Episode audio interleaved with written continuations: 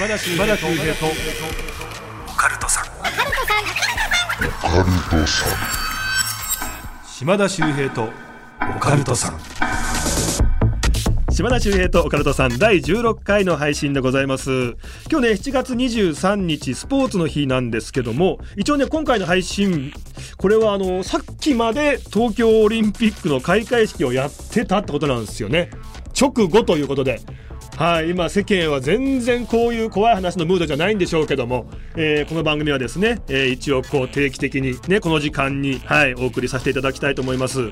あのー、例年でしたらね、やっぱり僕あの手相とかやってますんで、結構1ヶ月2ヶ月くらい前からオリンピック事前番組これは盛り上げようってことでね、あの例えば選手の方の手相を見てメダルが取れるのかどうか占うみたいな企画結構多いんですよ。ただ今年はやっぱりこのご時世ですからね一個もなかったですね。他にも週刊誌とかねそういう雑誌とかでも選手の手相を見て日本のメダル数をねこう手相占いでねなんか見てくみたいなのもあるんですけど今年一個もなかったですね。まあまあね、えー、こういったご時世いろいろ大変ですけどもね、まあ、選手の皆さんには頑張っていただきたいなと思います。でその時にねやっぱりこう運動神経がいい人とかスポーツで活躍する人の手相ってあるんですよ。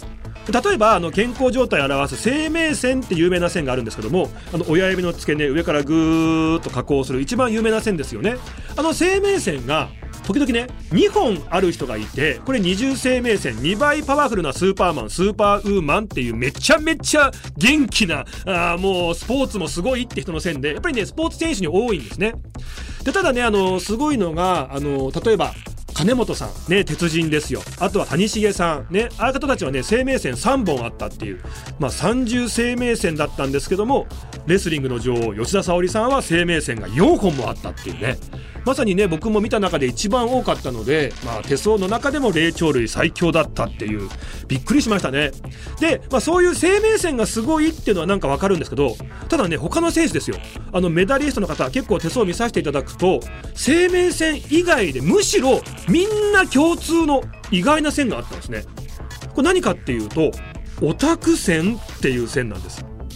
まあ、オタク線何かっていうとですね、まあ、こう自分の好きなものにこう突き詰めてね、えー、狭く深く追求するみたいなちょっとこうオタク気質がある方にできるっていう線なので僕は割と文化系の方に多いのかなと思ってたら違うんですね。メダリストの方ほとんどこの線持ってるんですよ。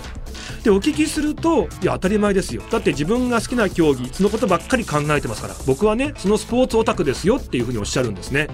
もしかするとそういうね一流の方っていうのは運動神経よりもそのスポーツ自分がやるスポーツのことが大好きでそのことばっかり考えられる深く追求できるっていう才能が大事なのかななんていうふうに思いましたね。はい、ちょっとね、まあそういったオリンピック、スポーツに関するね、話させていただいたんですけど、この番組やっぱりね、島田秀平とオカルトさん、怖い話をメインにしてる番組なんですよ。ちょっと皆さんに聞いていただきたいね。ちょっと本当1分で終わるんでね、もうぜひ聞いていただきたい。もう今僕が一番怖い話があるんですよ。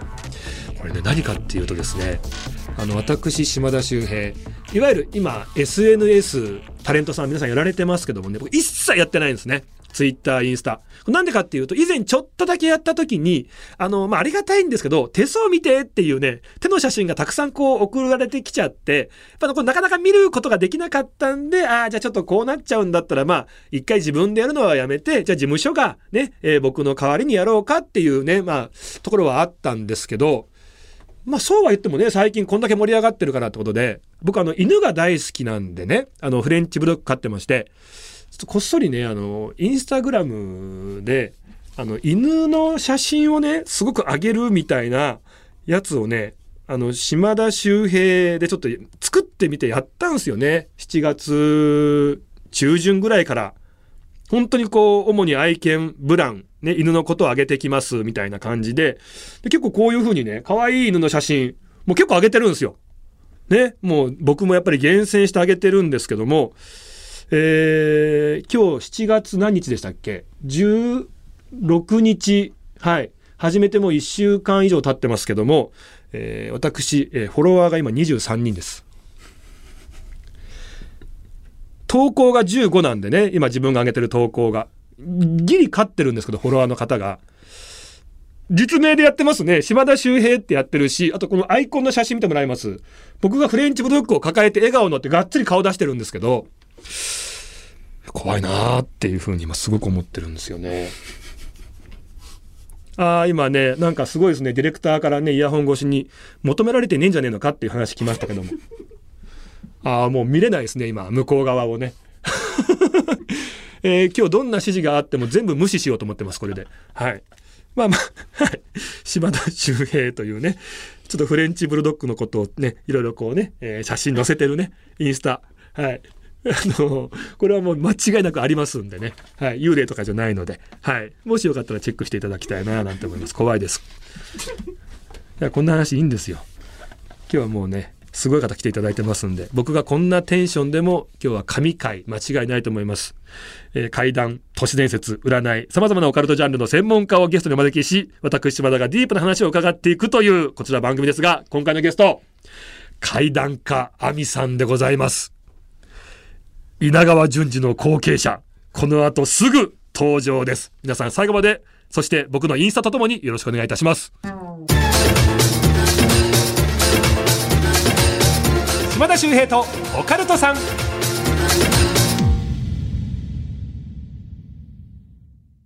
さあ皆さんお待たせいたしました。今回のゲスト、怪談家、亜美さんです。アミです。よろしくお願いします。あら、もう怖い感じ。いや、ちょっと待ってくださいよ。何何何？いや、あの、横でスタンバイしてるんですよ。そうですね。他の部屋とかじゃないんですよ。ええもうフォロワーの下りとかもう目の前で聞いてて、あの、登場してないから笑い声こらえるのすげえ必死だったんですよ。うんあの必死に笑いをこらえてるっていう雰囲気は伝わってましたけど、あこの人完全にバカにしてるなってしてないです。してないです。えちなみに亜美さんインスタやってる？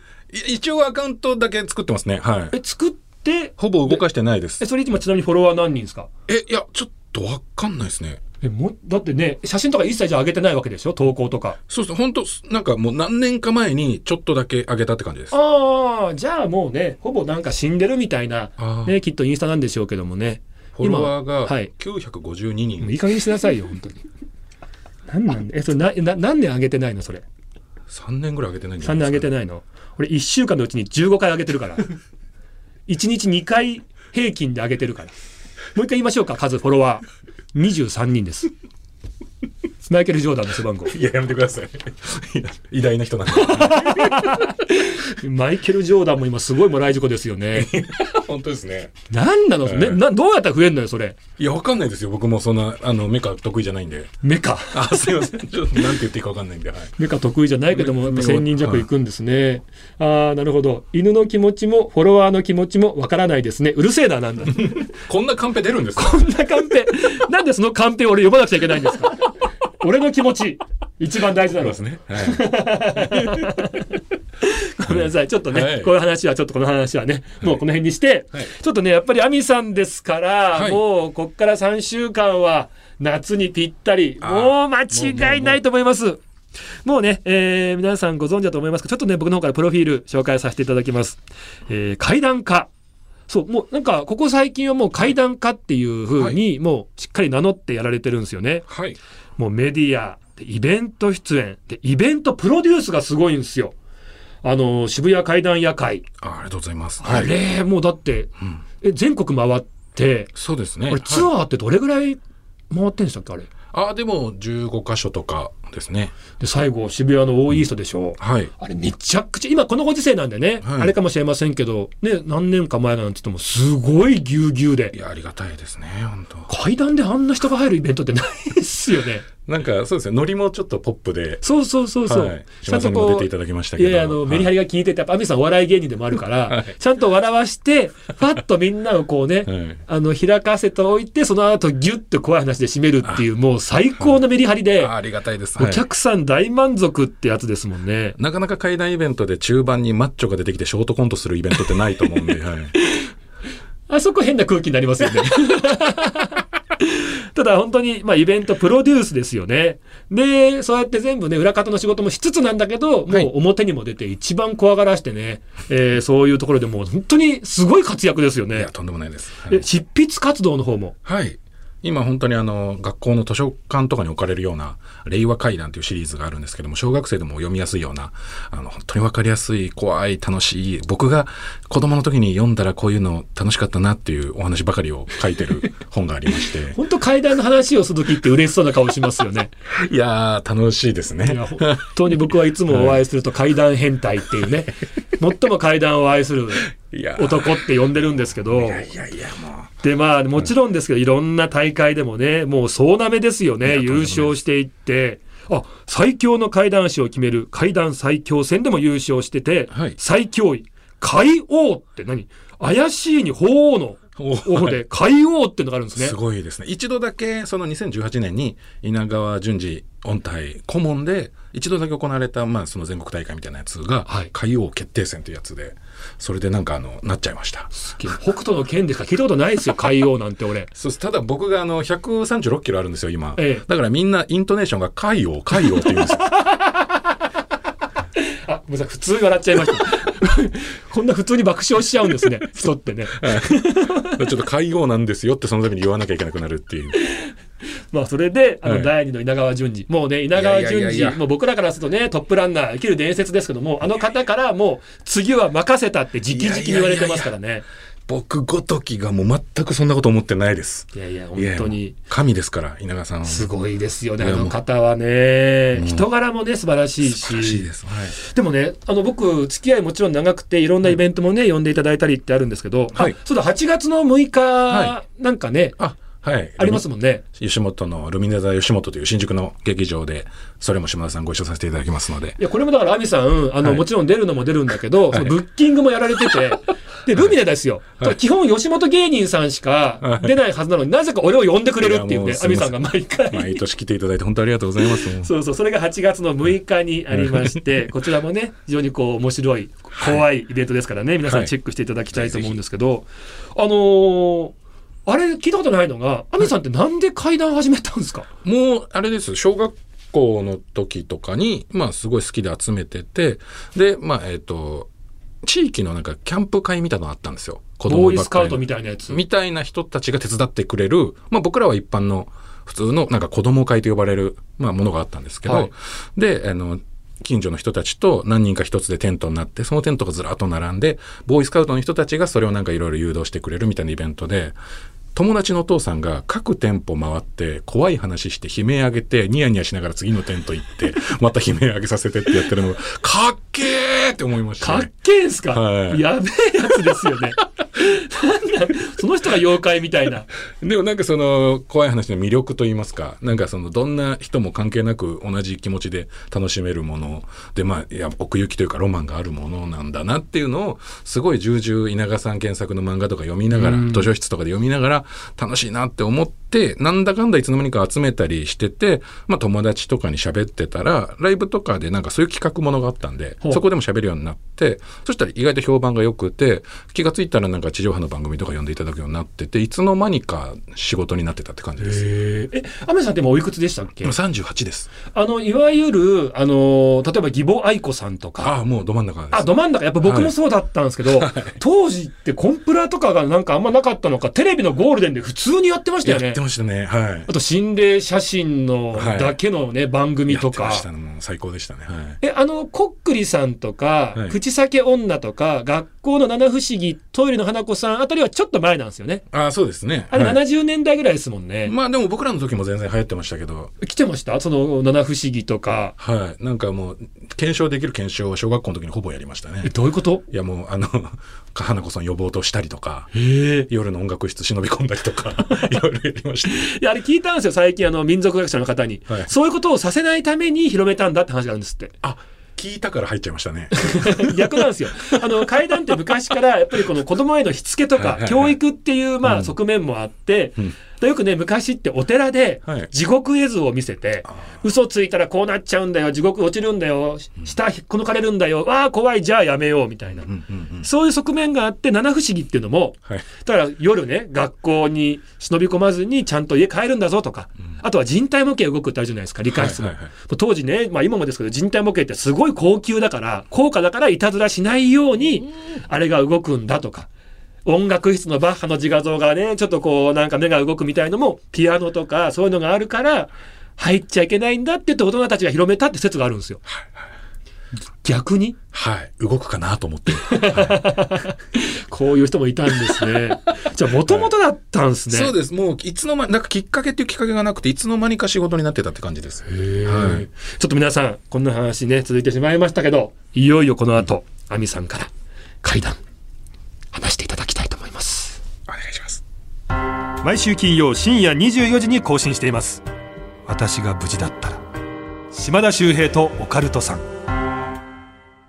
じゃあ、ちょっとアミさんいただけますか？はい。はいありがとうございます。お願いしますじゃあ、えーまあ、先ほどもあのご紹介いただいたんですけども、いろいろ、いろんな方からお話をお伺いしておりますので、その中からちょっと一つお話しさせていただこうと思うんですけど、ちょうどこれ、まあ、撮影前というか、収録前に、まあ、スタッフさんたちとも話してて、あの、前の日が海の日っていう話になったんで、ああ、そっかそっか、海の日かと思って、ちょっとこの話しようかなと思ったのが、島田さんって、ああの、地図から消えた海岸ってご存知ですか？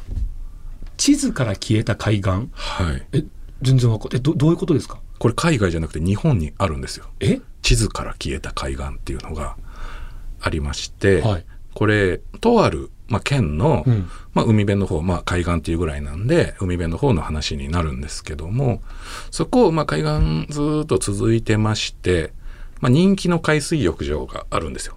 うん。で、そこからまた少し行ったところにも同じように砂浜があって、で、その向こうにも人気の海水浴場があるんですよ。うん。この真ん中の砂浜、ここだけがもう全く人が寄りつかなくなったっていうところがありまして、もともとは人も来てたのに？もともとは人も来てて、もともとは普通に地図に名前もあった場所だったんですけど、え？ある時、そこの浜で、まあ、焼死体が発見されたんですよね。それはその町のすぐ近くで、まあ、飲食店を営む女性だったんですけどもその方のなぜかまあ焼死体が発見されたみたいなことがあったんですけど、それからもう数日しか経ってないのにまたその浜で焼死体が発見されてちょっとごめんなさい。あの、海だからね、はい歴史体だったらはいわかるんですけど、焼死体なんですか？焼死体なんです。で、まあ、同じようなことが前にもあったねってやっぱり地域では話題になるじゃないですか。はいまた焼死体だってなるじゃないですか。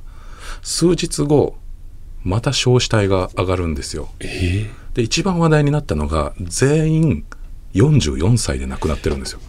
ー同じ年齢なんですか？はい。で、かといってその3人に何か共通点があるのかなと思ったらそれもわからない。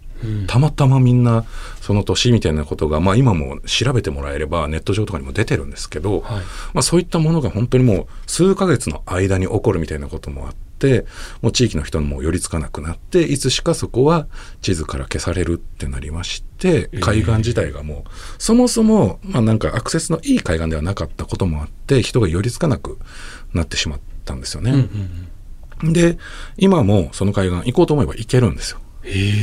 でも、両サイドに人気の海水浴場があるのに、そこの海岸だけはもうひっそりとシーンとしてるっていう場所があって、はいで、ここの海岸っていうのが、例えば、えー砂浜ビーチがあって海水浴場ですってすごい人気のところっていうのは、もう砂浜のすぐそばに駐車場があったりとか、はいはいはいなんかアクセスが良かったりバス停があったりとかあるじゃないですか。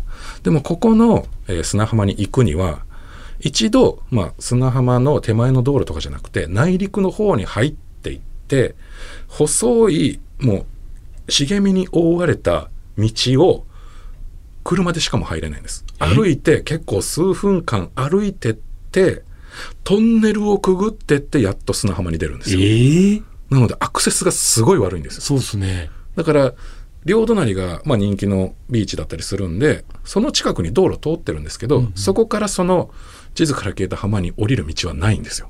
なので一度内陸の方に戻ってその道路の下をくぐらなきゃいけないっていう、まあ、それもちょっと変わってるじゃないそですか。うですねでやっぱりそんなところなんで、まあ、人気もないってなった時に僕にちょっとお話を聞かせてくれた、まあ、この近くにお住まいというか、まあ、ご実家があるとある、まあ、音楽がすごい好きっていう男性がおられまして彼自身はその例えばプロで活躍するとかじゃないけどバンドを組んでて地元の仲いい人たちとたまにその親しいライブハウスとかのライブイベントに出たりとか人前で演奏したりもしてるらしいんですよ。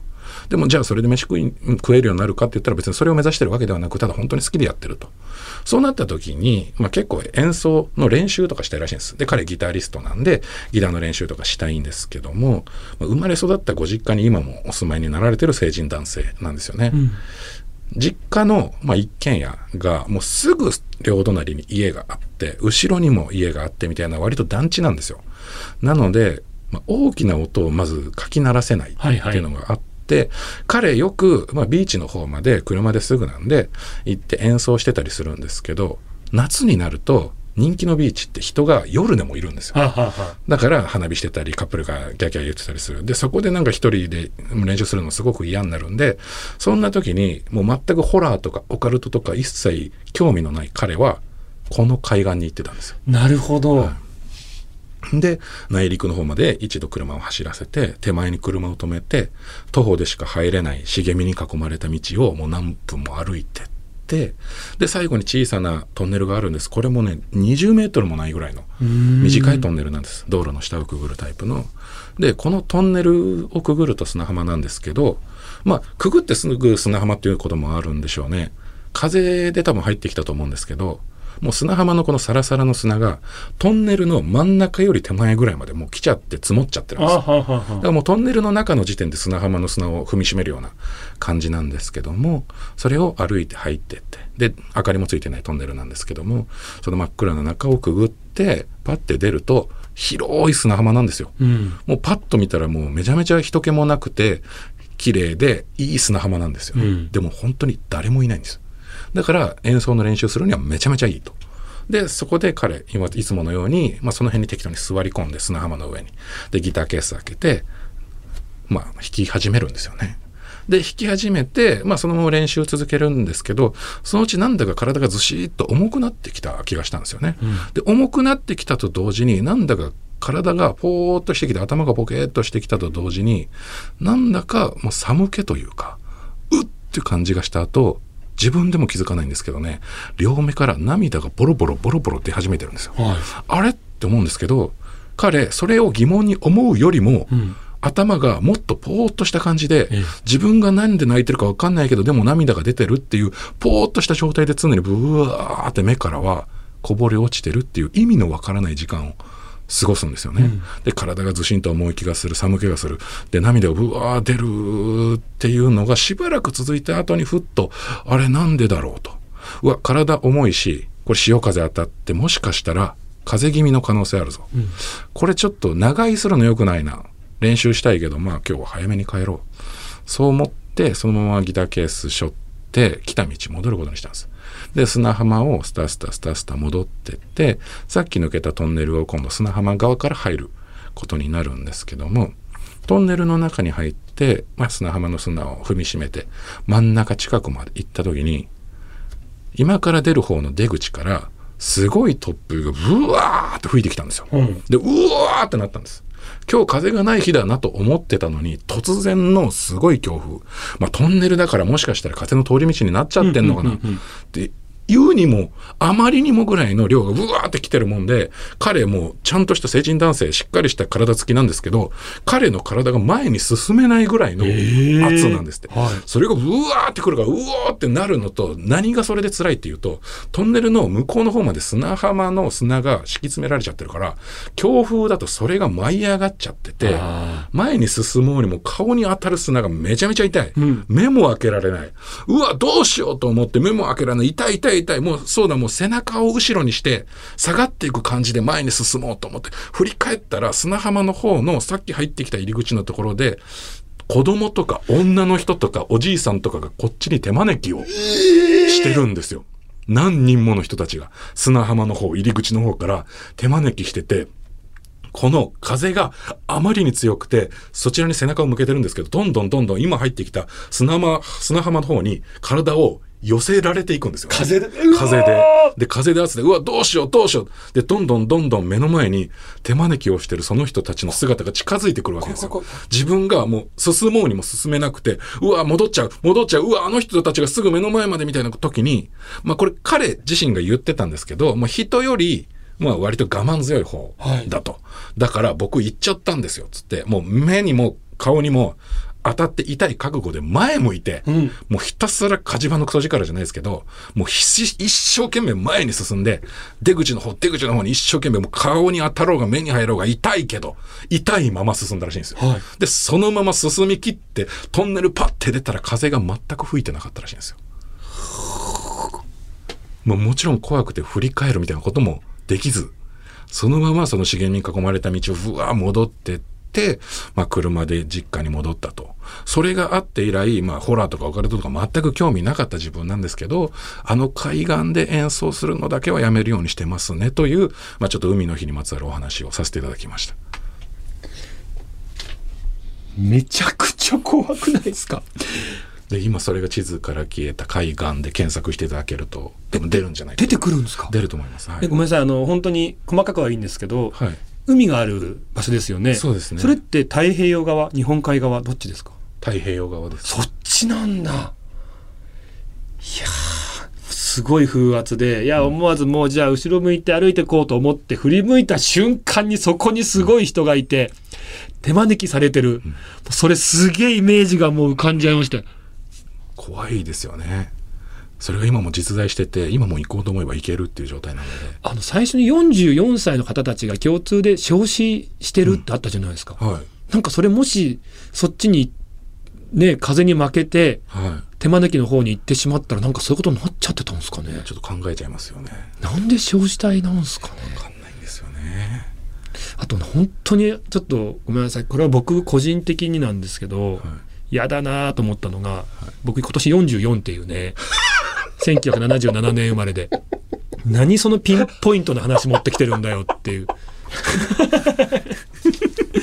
いやーやっぱりね亜美さんの話っていうのが僕いつも思うんですけどまあその怖さの恐怖の実況中継みたいな本当にその状況に僕らが同じ場所に連れてかれてその状況を一緒に経験してるっていうねそういう臨場感を味わわせてくれるんですよありねが。たいです。そう言っていただけます素晴らしかったです。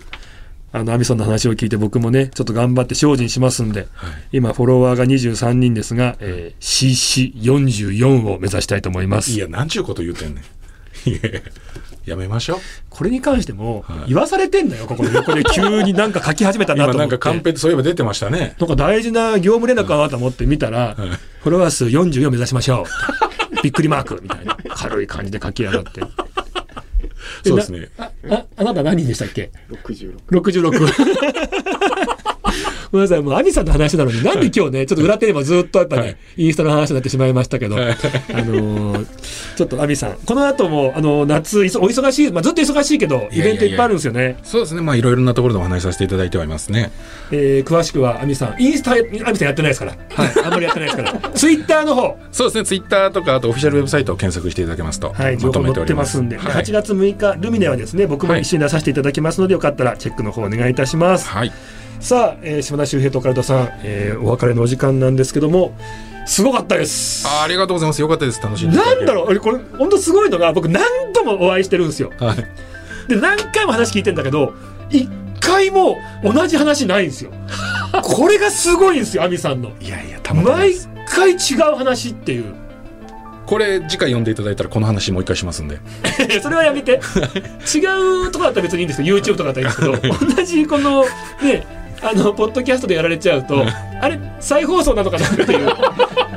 ディレクターさんがそのなんかミスったのかなって言ってちょっと怒られちゃう可能性あるのであわかりました。はい。はい、それは別のやつでお願いします、ね。わかりましたはい、皆さん次回、えー違う話だと思いますので楽しみにしていただきたいと思います。はい、本当ありがとうございました。ありがとうございました。えー次回もよろしくお願いいたします。